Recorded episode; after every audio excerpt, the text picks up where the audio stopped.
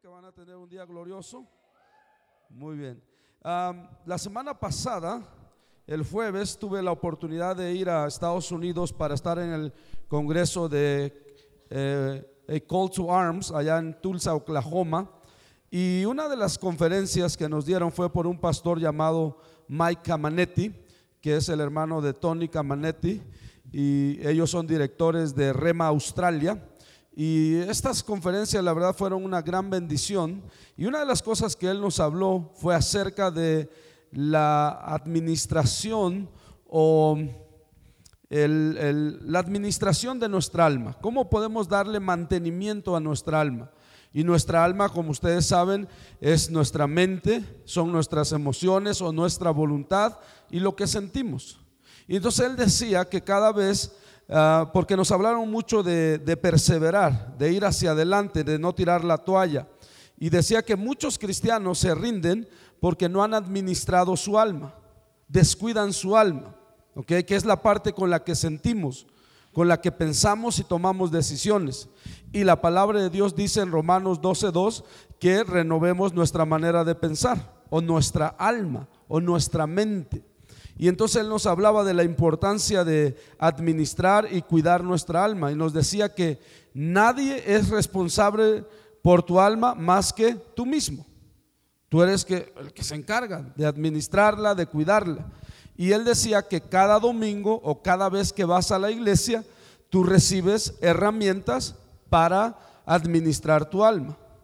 Decía que muchas veces cuando la descuidamos podemos caer en, en depresión, en tristeza o empezamos a ver la vida de manera diferente de como Dios quiere. Entonces el último principio que nos dio eh, fue de renovar nuestra manera de pensar, que es una de las mejores maneras de administrar nuestra alma. Y entonces dijo, ¿cómo renovamos nuestra manera de pensar? Dice, muchos de ustedes creen que ya lo saben. Y nos dijo, pero yo les voy a decir que muchos de ustedes no saben. Y yo dije, yo sí sé dentro de mí, ¿no? Y cuando dio la respuesta, ¿qué crees que descubrí? Que no sabía. Y entonces él dijo, ustedes me van a decir que con la palabra de Dios. Y sí, pero no. Ah, dijo, porque ¿qué palabra? ¿El libro de Levíticos? ¿El libro de Job? ¿Con qué van a renovar su alma, su manera de pensar? Y yo estaba pensando, no es allí sentado, dije, ¿con qué, con qué, con qué? Que no vaya a hacer examen porque lo repruebo, ¿no? Y ya nos dijo, la, la manera correcta de renovar tu alma es con las realidades de quién eres en Cristo. Ah, con razón le ando fallando, dije. Y entonces nos dijo, y ahí hay un librito, nos dijo del hermano Hegen que se llama En él. Gracias a todos los que se lo saben. ¿Y qué crees? Al final nos regalaron a todos el librito de En él. Entonces yo les aconsejo que ustedes tengan ese librito, compren ese librito y renueven su manera de pensar. Si alguno está en Cristo, nueva criatura es. Las cosas viejas pasaron, he aquí todas son hechas nuevas. En Cristo somos más que vencedores. Amén. En Cristo Jesús somos la justicia de Dios. Amén. Entonces estas son las verdades con las que tienes que renovar tu manera de pensar. ¿Sale? Entonces, eh, hoy estamos retomando lo que empezamos algunos jueves, creo que hace dos jueves, de cenando con Jesús. ¿Alguna vez has cenado con alguien y has aprendido mucho? Yo sí. De hecho, esta vez también tuve la oportunidad de, cenar, todos los días cené. Y estuvimos platicando con el pastor Hegan como por una hora en la cena. Este, el pastor Tim, el pastor ah, Roy, eh, yo y luego llegó el pastor Hagan con otro pastor que se llama Wyatt Brown y platicamos co- como una hora o más. Simplemente y escuchar estos, yo obviamente no platiqué, yo solamente estaba callado escuchando a estos hombres de Dios. Dije, no, no voy a abrir mi boca para no regarla. Y aprendí mucho, la verdad aprendí mucho. Se aprende mucho eh, cenando con alguien. Y Jesús quiere que tú vengas con Él y te sientes con Él y cenes con Él. Fuimos llamados a imitar la vida de Jesús y los hábitos de Jesús. En Mateo 9, si ustedes van en la Biblia, voy a leer de la nueva traducción viviente. Entonces, después de este sí pueden ponerlos en la NBI, les dije a los de proyección allá arriba. Pero en la nueva traducción viviente de Mateo 9, dice aquí, voy a leer, llevo aquí en la Biblia, dice, mientras caminaba Jesús, vio a un hombre llamado Mateo sentado en su cabina de cobrador de impuestos. Sígueme y sé mi discípulo, le dijo. Le dijo Jesús. Entonces Mateo se levantó y lo siguió. Más tarde Mateo invitó a Jesús y a sus discípulos a una cena. Digan a una cena. En su casa, dice, junto con muchos cobradores de impuestos y otros pecadores de mala fama. Cuando los fariseos vieron esto, preguntaron a los discípulos, ¿por qué su maestro come con semejante escoria? Y entonces yo les decía que Jesús piensa diferente, Jesús caminaba diferente, Jesús es diferente. Y tú y yo fuimos llamados a parecernos a Jesús. ¿Cuántos quieren parecerse a Jesús? Yo quiero parecerme a Jesús. Sabes que Jesús se enfoca en cosas que comúnmente nosotros no nos enfocamos. Entonces él enseñaba de una manera diferente y la gente se impactaba. Decían, wow, ¿de dónde tiene este, esta doctrina, esta enseñanza? ¿Quién se la dio? Porque no enseña como aquellos religiosos. Entonces su enseñanza impactaba. Y la verdad es que tú y yo necesitamos aprender diferente. Y terminamos, ¿se acuerdan? Hablando de no se te ha ocurrido, no otra cosa. Hay veces que tú te, te enfocas en algo y de repente viene Dios y te dice, no se te ha ocurrido pedir perdón. Dices, tiene razón, ¿no? Porque tengo resentimiento en mi corazón desde hace 15 años, ¿no? Entonces, hoy quiero hablarles de que te asegures que cuando sigues a alguien, te asegures a dónde va esa persona. Sería importante, ¿no? Si sigues a alguien, asegurarte que a dónde va esa persona. ¿Alguna vez han, han, visto videos donde alguien viene corriendo y dice, corran, corran, ¿no? Y todo el mundo se va atrás de él. Y la gente no sabe ni a dónde van, ¿no? Pero Jesús en los evangelios invitó a mucha gente, les dijo, síganme. En este caso a Mateo le dijo, sígueme. Y luego Mateo lo invitó a cenar. Y luego llegaron más personas. ¿Ok? seguir a Jesús tiene un propósito específico. Tiene un propósito específico. Seguir a Jesús no se trata de que Él te va a hacer una mejor persona, primordialmente hablando. Seguir a Jesús no se trata de que Él te dice, sígueme y te voy a llevar al cielo. Primordialmente no se trata de eso. Seguir a Jesús, de hecho, tampoco se trata, sígame y te voy a hacer un mejor esposo. Digo, el resultado va a ser que sí vas a ser un mejor esposo. Pero cuando tú sigues a Jesús, yo quiero que tengas en mente que cuando sigues a Jesús, Él te está diciendo, yo voy a hacer de ti alguien extraordinario. Yo voy a hacer de ti alguien fuera de lo normal. Yo voy a hacer de ti alguien sobrenatural. Amén. ¿Cuántos quieren seguir a Jesús? Y entonces Jesús te, nos enseña a dónde quiere que lo sigas. Que hay una recompensa cuando tú lo sigues o hay una meta a la cual Él quiere que llegues que no necesariamente es la que tú te imaginas o la que yo me imagino. ¿Ok? Si tú decides seguirlo hoy a Jesús o decidiste hace años y dijiste yo te voy a seguir Jesús, sería bueno saber a dónde te quiere llevar Jesús. ¿Quieres saber a dónde nos quiere llevar Jesús?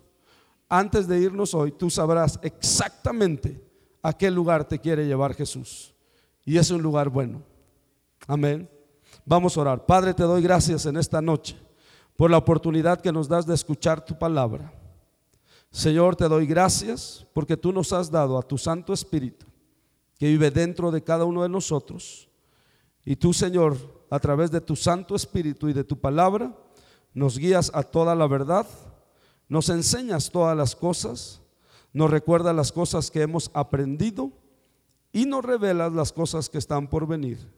Hoy recibimos tu palabra con un corazón abierto, con una mente receptiva y declaramos que tenemos la mente de Cristo, que somos inteligentes y tenemos una excelente memoria en el nombre de Jesús. Amén. Había tres, tres grupos de personas que seguían a Jesús. Uno, un grupo de personas que seguían a Jesús era la gente que él llegaba a los pueblos y ahí estaban, ¿no? O sea, él llegaba a predicar un pueblo y llegaba la gente, ¿no? Se agolpaba la gente, sabían que Jesús está aquí, pues vamos a ver a Jesús. Ese era un grupo, la gente local en el pueblo. Dos, eran aquellos que lo seguían a todos lados, como Lázaro o las Marías. ¿No han leído de, había varias Marías siguiéndolo, ¿no? No sé qué onda con las Marías, ¿no? Pero siempre andaban ahí, ¿no? María Magdalena, María no sé qué, María no sé cuánto, ¿no? Y dice que lo seguían por todos lados. Y había un tercer grupo de personas que lo seguían, que eran sus círculo más cercano, los discípulos, los doce, los famosos, ¿no? Los que escogió él mismo. Y era su círculo cercano. En aquel tiempo era costumbre tener un grupo cercano de gente que te seguía, que tú los escogías, o sea, era, e, era normal. Hoy tal vez no, ¿no? Hoy, de hecho, si te juntas mucho con alguien, como que la gente dice, ah, nomás quiere andar con ellos, ¿no? Bueno, aquel entonces ah, sí era así, ¿no? Las cosas han cambiado un poquito. Y entonces Jesús escoge a sus doce y les empieza a decir, ¿no? A estos que ya están cerca a él, a este tercer grupo, y les dice, los voy a enviar. Yo los voy a enviar a ustedes con el mismo mensaje que yo estoy predicando, yo los voy a enviar. Es más, los voy a enviar a hacer las mismas cosas que yo hago. Y les voy a dar también de mi poder y de mi autoridad. Y ustedes van a ir y van a sanar enfermos y van a echar fuera demonios y lo van a hacer. ¿Ok? Les voy a dar de mi poder para que ustedes hagan las mismas cosas que yo hago. Está padre, ¿no? Y después les dice, mira, yo les voy a decir dónde van a ir, yo les voy a decir cuánto tiempo van a pasar ahí, yo les voy a decir qué ropa, cuánta ropa van a llevar, si van a hacer maleta grande o maleta chiquita, yo les voy a decir cuántas mudas van a llevar, yo les voy a decir cuánto dinero van a llevar. ¿Sí? ¿Se acuerdan que eso les decía? Y yo usted se puede imaginar a los discípulos escribiendo, ¿qué más dijo? ¿Qué, dijo? ¿Cuánta ropa? ¿Dos? Ok. Y yo les voy a decir dónde comer, dónde no comer, etcétera. Entonces ellos están escribiendo, ¿no? Sí, es, el maestro diciéndonos, ¿no? Yo escribiría todo, no, que no se me vaya ni una, ¿no? Y de repente viene una sorpresa. ¿A cuánto les gustan las sorpresas? Si son buenas, sí. Yo escuché de un predicador una historia real. Él dice que cuando él tenía como 19 años en la universidad. Tenía un trabajo en el verano, o no sé si mientras estaba yendo a la universidad, donde no había mucho trabajo, era de mantenimiento. Solamente si se rompía algo, pues iba y cambiaba el foco, ¿no? Y como tenía muchas horas para estar ahí tranquilito, entonces se ponía a leer su Biblia. Y un día ahí trabajaba un musulmán. Y llegó, una historia real, y le dijo, lo encontró leyendo la Biblia, y le dijo, yo te voy a demostrar que ahí hay algo que tú no crees. Y él dijo, no, yo creo todo lo que está aquí. Yo creo en la Biblia, ¿no? Ya sabes, emocionado. 19 años, ¿no? Y dice, estaba yo apasionado por el Señor. Le dijo, yo te voy a demostrar que ahí hay algo que tú no crees. Y entonces dice que él por un momento dijo, dentro de sí mismo, ¿no? Oye, ¿no, no encontraría él algo que yo no sé? ¿No, no te ha pasado eso? ¿Y qué tal si sí sabe algo, ¿no? Que yo no sé. Estaba meditando rápido, ¿no? Dijo, ¿qué será? ¿Qué será? Y le dijo, no, yo creo todo aquí. Ok, te voy a demostrar que ahí hay algo que tú no crees. Y agarra y ¡pa! le da un cachetadón. Durísimo. ¡Pa! Y dice que él se quedó así hasta temblando, como diciendo, no puedo creer que hiciste eso. ¿Por qué haces eso? Yo te voy a demostrar que ahí hay algo que tú no crees. Porque ahí dice que pongas la otra mejilla. Y dice que por un momento dijo, Ahorita me levanto y le pongo una. ¿Y qué dijo? Sí lo creo. Y que le puso la otra mejilla. ¿Y qué crees? Que le da otra. Y le dijo, por primera vez he encontrado un cristiano que sí cree todo lo que está en la Biblia. Y desde ese día, el musulmán tomaba estudios bíblicos con él. Entonces yo les pregunto a ustedes, ¿creen todo lo que está en la Biblia? Sí.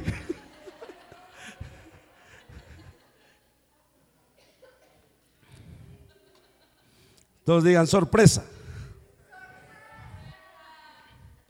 Entonces Jesús les dice a los doce, vengan, les voy a decir algo, les voy a enseñar la meta, les voy a enseñar a dónde quiere el Padre Celestial, a dónde quiere que ustedes lleguen. Ahora, antes de que ustedes se asusten por lo que vamos a ver, quiero darles buenas noticias.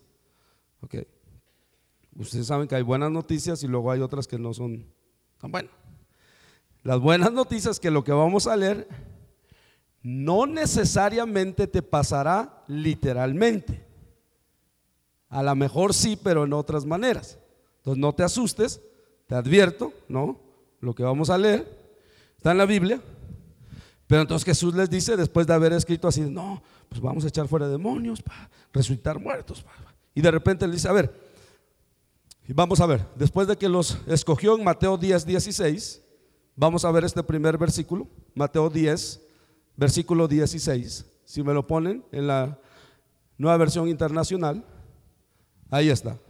Bueno, no sé si alcanzan a ver, pero dice, los envío como ovejas en medio de lobos. O sea, ya aquí ya está, Jesús se mete, ya estamos a la mitad de la conversación, cuando él ya está hablando con ellos y les dice, los envío como ovejas en medio de lobos, por tanto sean astutos como serpientes y sencillos como palomas. Entonces yo imagino que ellos están escribiendo, ¿no? A ver, dos mudas de ropa, poder, milagro. ¿Qué, qué dijo?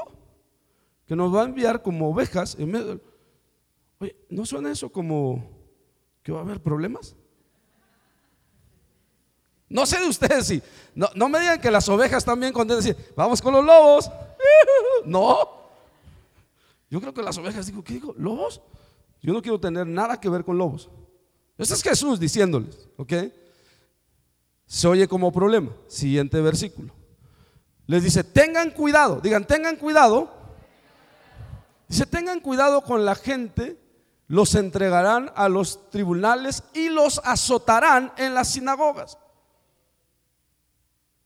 Yo imagino que Mateo ha de haber dicho, Juan, ya te había dicho él esto. O sea, no era nada más los milagros y o sea,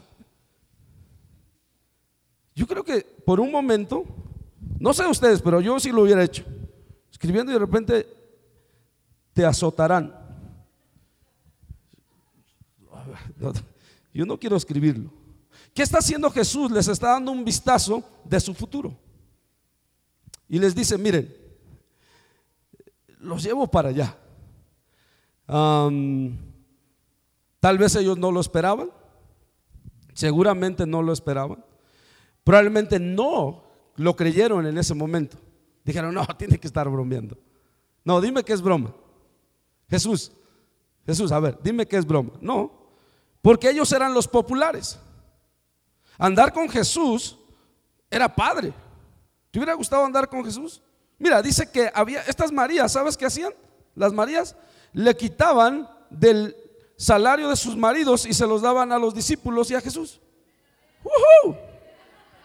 Eso está padre. No, es en serio. Ahí dice.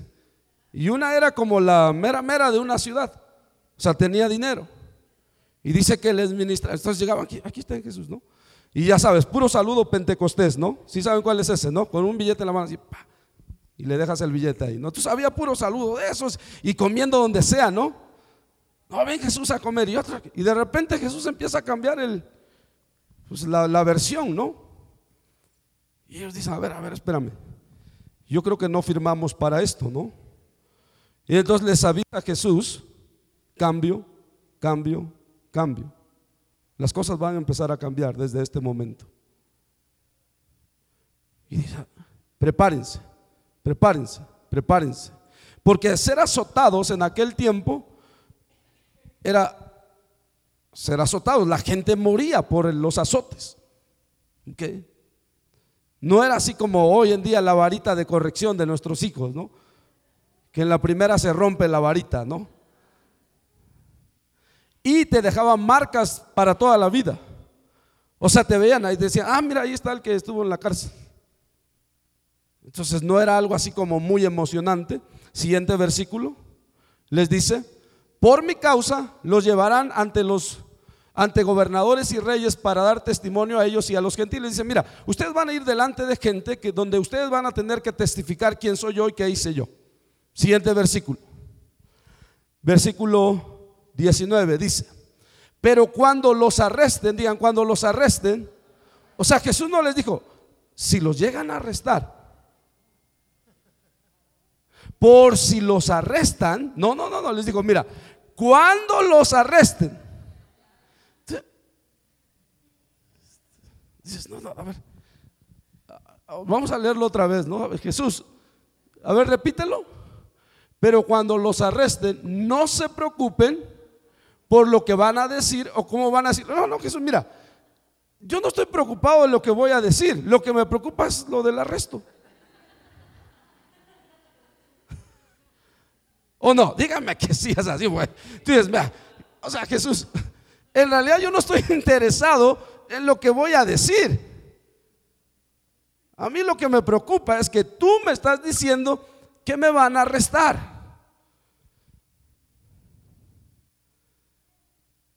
Jesús, pues, somos parte de un gran movimiento. Todo el mundo nos quiere. Somos los influencers del primer siglo.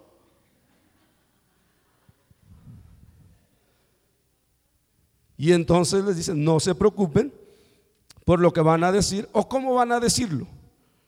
En ese momento se les dará que han de decir. La verdad es que yo le hubiera dicho, no voy a estar preocupado en lo más mínimo de lo que tengo que hablar. Yo lo que necesito es que yo no quiero estar en la cárcel. O sea, no me interesa que me des lo que voy a decir, lo que quiero que me des es mi libertad.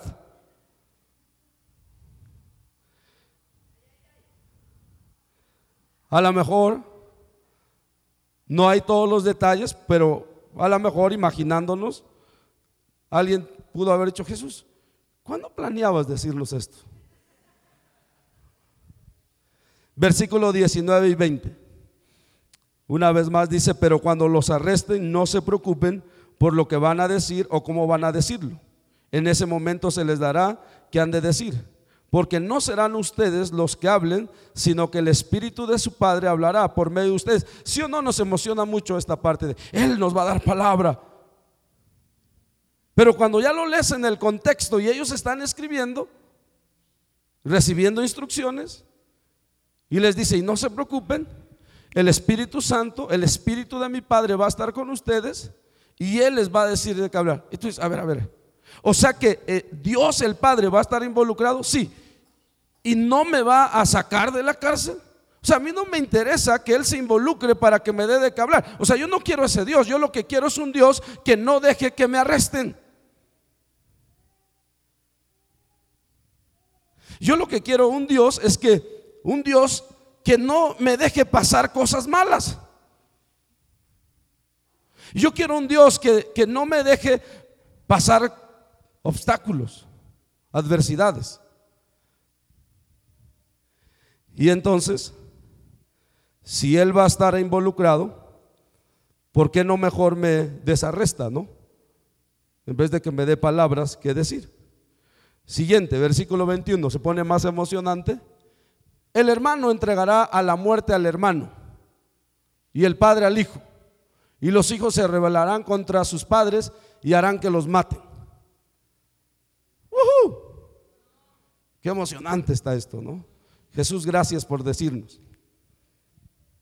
Y entonces, versículo 22, sigue hablándoles Jesús, le sigue diciendo, por causa de mi nombre, todo el mundo qué?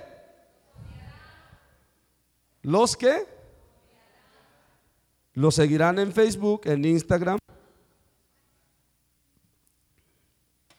Y un día escuché decir a Kenneth Copeland, cuando todos hablen bien de ti, preocúpate. Porque estás haciendo las cosas mal. porque simplemente le estás cayendo bien a la gente. Porque Dios no está interesado en tu comodidad, está interesado en tu carácter. Y tener carácter causa incomodidad en ti y a veces en otras personas. Bienvenidos al Evangelio de hombres y mujeres adultos. Y todo el mundo los odiará. Jesús no pudiste haber puesto ahí como, y la mitad del mundo. Pero el que se mantenga, ¿qué? Firme. Hasta el fin será salvo. Eso están escribiendo. Ustedes serán odiados. A lo mejor puso en letra chiquita Juan así. Nunca nos dijo esto antes. No nos avisó. Pero bueno, ya estamos aquí, pues hay que apechugar, ¿no? No todos nos van a amar, ya no nos van a dar de comer. Y yo creo que Jesús los llevó a un momento de tensión. ¿Has estado en esa cena platicando con alguien y te lleva a ese momento de tensión que te dan ganas de levantarte y que pague él la cuenta? Todo el tiempo, ¿no? y dices, ok, me la voy a aguantar, ¿no? Miren, hay enseñanzas que sí deben de causar tensión en nosotros. Que deben de causar este, o sea, enójate pues conmigo, ¿no? Está bien.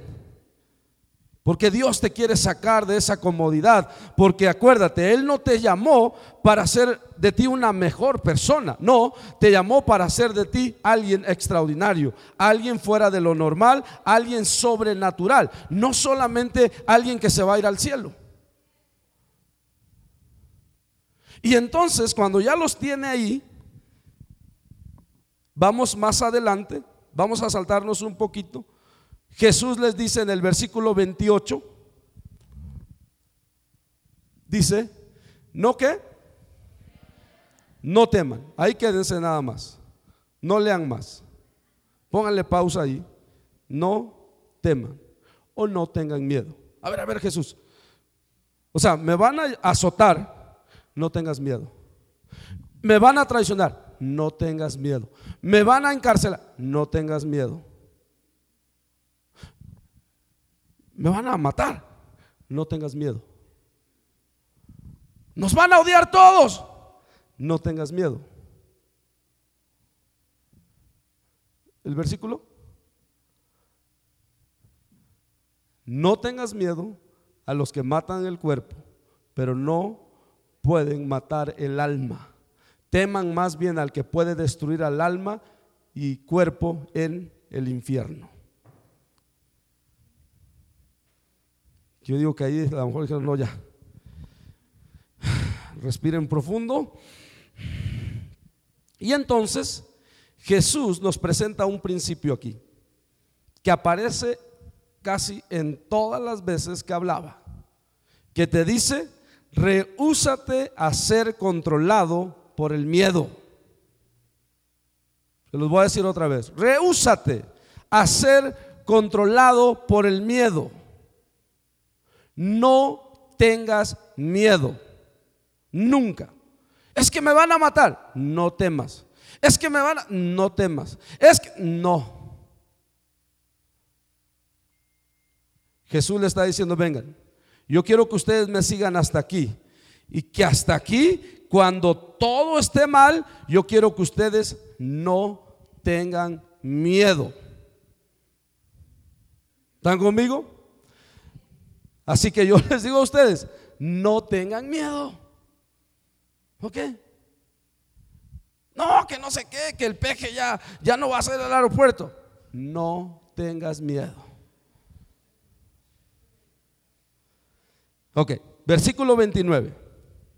Les está enseñando y les dice, ¿no se venden dos gorriones por una moneda? Sin embargo, ni uno de ellos caerá a la tierra sin que lo permita el Padre. Siguiente. Y Él les tiene contados a ustedes aún los cabellos de la cabeza. Siguiente. Así que no, no tengan miedo ustedes valen más que muchos gorriones. Yo no sé si, si captan. o sea, les dijo todo esto, los van a llevar aquí, los van a encarcelar, los van a apedrear, los van a azotar, los van a traicionar, los van a entregar.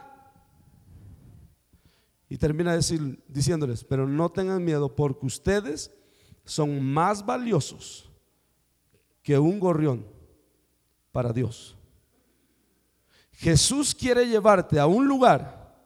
Jesús quiere que lo sigas a un lugar. Dice, ven, quiero que me sigas a un lugar donde tu fe va a ser tan grande, donde tu confianza va a ser tan fuerte en Él, donde tú vas a estar tan seguro de que aún en medio de las dificultades y los problemas y los peligros más grandes, y aún cuando tú sientas que Él no está contigo, y aún cuando creas que nunca ha estado contigo, oigas el susurro del Espíritu Santo que te dice, no tengas miedo, siempre estoy contigo. Él quiere llevarte a ese lugar. El problema es que nosotros solamente lo queremos seguir pues donde hay milagros o donde hay prosperidad. Como dijo el gran presidente de Estados Unidos, cuando fueron atacados en Pearl Harbor por los japoneses, él dijo, el único miedo que tenemos que tener es al miedo mismo. Nunca debemos de tener miedo. Ok. Ese es el principio que Jesús te quiere llevar. Y tú lo ves por toda la Biblia. El mensaje de Jesús, queridos hermanos de Rema Coyoacán, no fue, escúchenlo bien, el mensaje de Jesús no fue, no temas porque no te pasarán cosas malas. Ese no fue el mensaje. No, el mensaje de él, de él es, no temas aunque te pasen cosas malas. Ustedes creen que Él dijo, no temas porque nunca te va a pasar nada malo. Pero Él no dijo nada, Él no dijo eso. Él dijo, cuando te pasen cosas malas, ¿qué? No temas. Esa es confianza en Dios, esa es fe en Dios. Tiene una confianza en Dios total. ¿Qué confianza? Que Él siempre va a cuidar de ti. Amén. Tienes que sentirte tan cuidado por Dios que opaque todos tus miedos. Siéntete tan, tan cuidado por Él. Y que cada decisión que tomes, tienes que recordar siempre, no temas. Porque Dios protege, te protege aún en medio de las situaciones donde tu cuerpo puede ser dañado. Él te cuida. Amén. Dios quiere que tengas tanta confianza en Él que aún en medio de la situación más aterradora, tú no tienes miedo. Ok. A lo mejor estás enfrente del doctor y te está diciendo, tienes esta enfermedad. Y Jesús te dice ahí, no temas, todo va a estar bien. No tomes decisiones por miedo. Y salgas corriendo así como, como chivo loco, ¿no? ¿Qué vamos a hacer? Bueno, no sé si hay chivos locos, pero me lo puedo imaginar, ¿no? Vamos a ver otra escritura donde está este principio, en Mateo 6, versículo 30.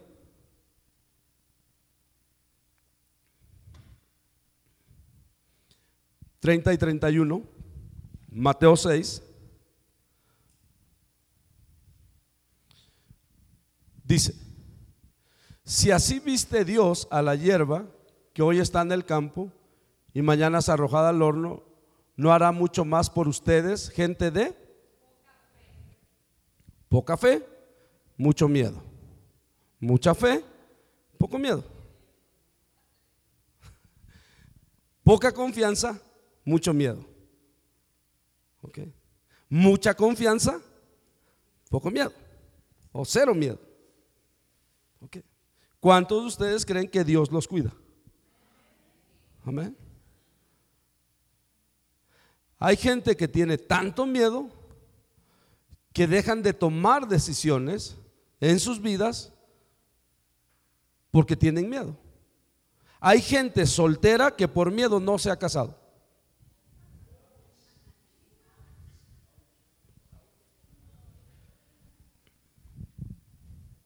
Y hay gente que por miedo se está divorciando.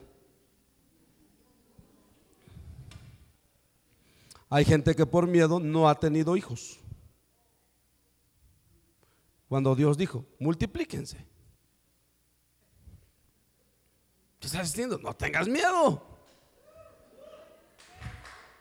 Mira, hoy, créame, hoy somos más miedosos que hace 40 años. Si a mí me hubieras tocado nacer en este siglo, en, el, en la familia de la que yo vengo, yo no hubiera nacido. Porque fui el octavo hijo. Estaría en chino hoy que alguien se atreva a tener ocho hijos. Oh, pero Dios sabe lo que hace, ¿no? Y dijo, mira, mejor nace en el 75 porque si te aguanto un poquito más no sales, ¿no? Entonces, no hará mucho más por ustedes, gente de poca fe, versículo 31. Así que no se preocupen, diciendo, ¿qué comeremos? ¿O qué beberemos? ¿O con qué nos vestiremos? ¿Qué te está diciendo Jesús hoy? Que aun cuando no hay suficiente para comer, no tengas miedo. Que aun cuando no hay suficiente para beber, no tengas miedo. Que aun cuando no hay suficiente para vestir, no tengas miedo. Mujeres, aun cuando todavía no tienes el vestido nuevo para el sábado, no tengas miedo.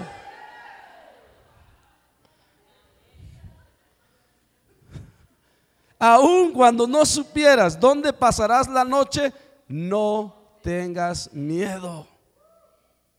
¿Ok? Ten tanta confianza en Dios que aun cuando todos a tu alrededor estén muriéndose de miedo, tú no tienes miedo. Amén. De eso se trata seguir a Jesús. Se trata de saber que Dios te conoce y se preocupa por ti. Dios te conoce y Él está cuidándote, asegurándose, diciendo, el siguiente versículo 32, porque los paganos, bárbaro, ¿no? Ya empezado aquí, porque los paganos andan tras todas estas cosas. ¿Cuántos paganos hay aquí? Qué bueno que no dije, digan amén los paganos, ¿no? Porque los paganos andan tras todas estas cosas y el Padre Celestial sabe que ustedes las necesitan. O sea, ¿tú crees que no te las va a dar? Seguro que sí. Seguro que sí. Quiero terminar con estas dos cosas. Tener esta fe y esta confianza en Dios, número uno, honra a Dios. Dios se siente honrado cuando sus hijos le creen de esta manera. Cuando sus hijos no andan preocupados, cuando sus hijos no tienen miedo. ¿Ok? Y número dos, tener esta fe y esta confianza te libera para amar a los demás.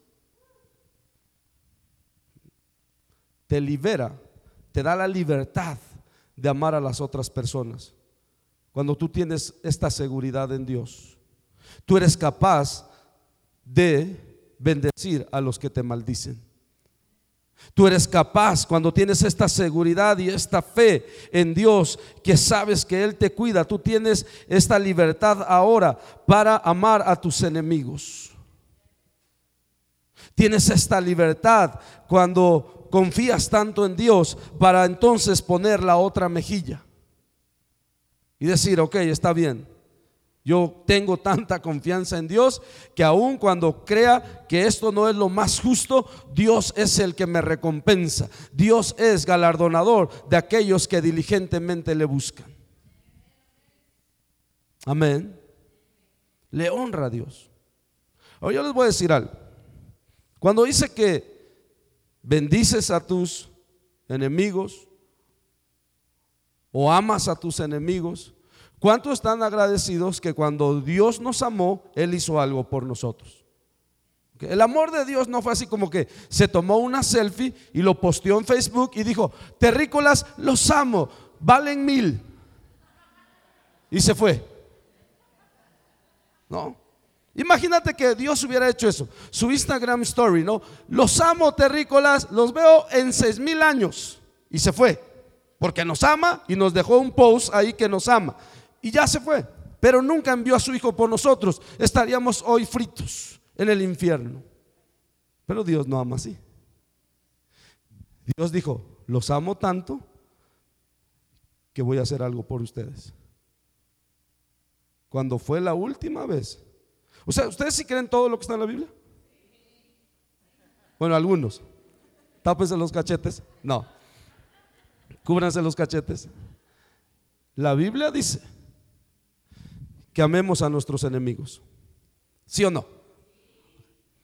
¿Qué mérito tiene amar a aquellos que te aman?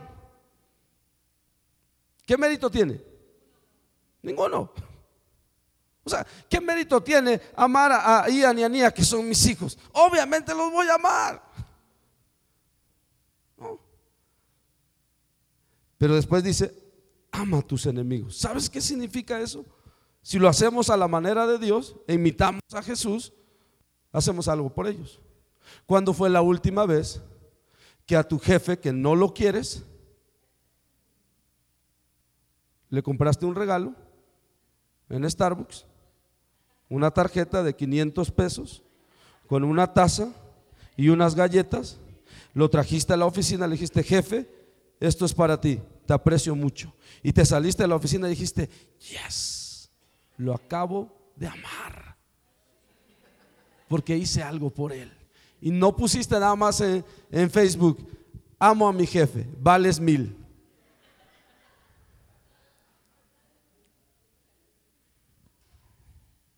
Mira, yo sé que la gente dice, amo la iglesia, no ofrendan ni diezman. No las amas. No amas a la iglesia. Es una falacia, es una fantasía para ti. No es, o sea, dejemos de, de bromear con Dios, pues, ¿no? Vamos a ponernos de pie. Antes de seguir con más, porque si no...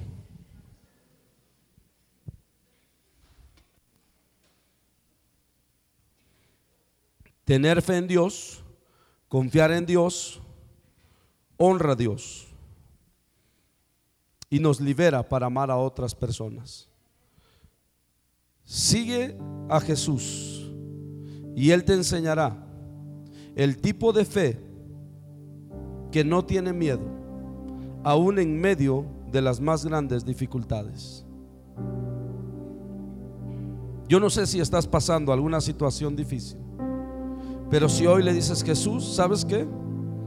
Tomo el reto. Te voy a seguir. Y ya anoté todo. Y aún anoté que pues, va a haber cosas difíciles. Pero Jesús, tengo tanta confianza en ti. Tengo tanta fe en ti, Jesús.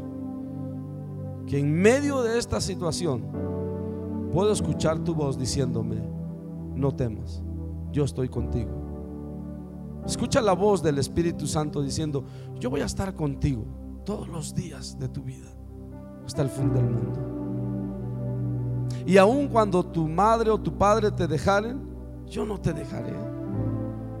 Aun cuando alguien que te dijo que te, que te ama te deja, Jesús te dice, yo nunca te desampararé, nunca te abandonaré, siempre voy a estar contigo porque vales mucho para mí. Amén. Vamos a orar. Toma este momento para hacer un compromiso con Jesús, de seguirlo.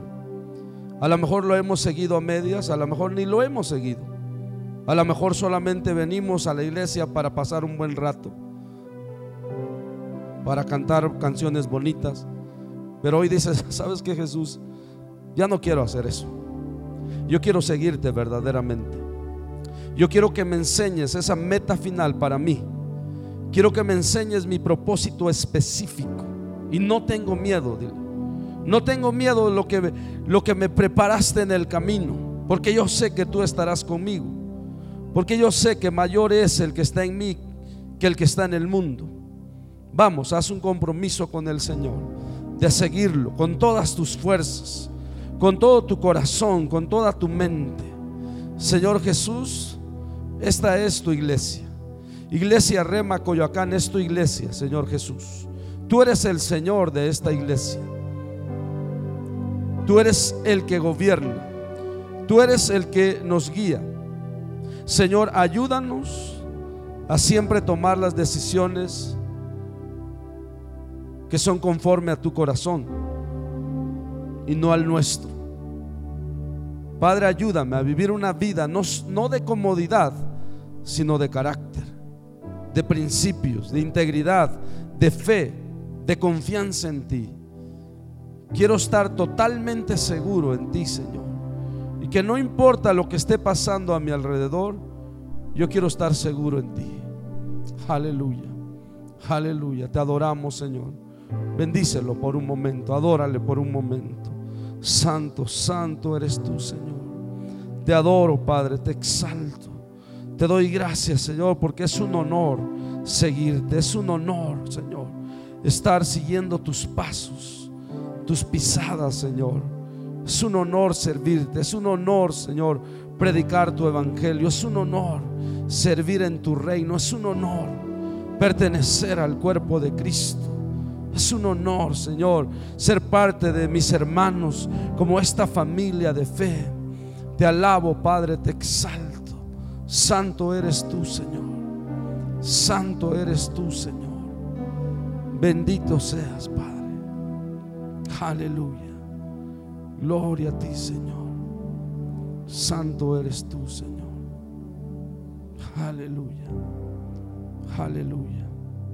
Santo eres tú, Señor. Aleluya. ¿Cuántos están dispuestos a seguir a Jesús? Gloria a Dios. Pueden tomar asiento.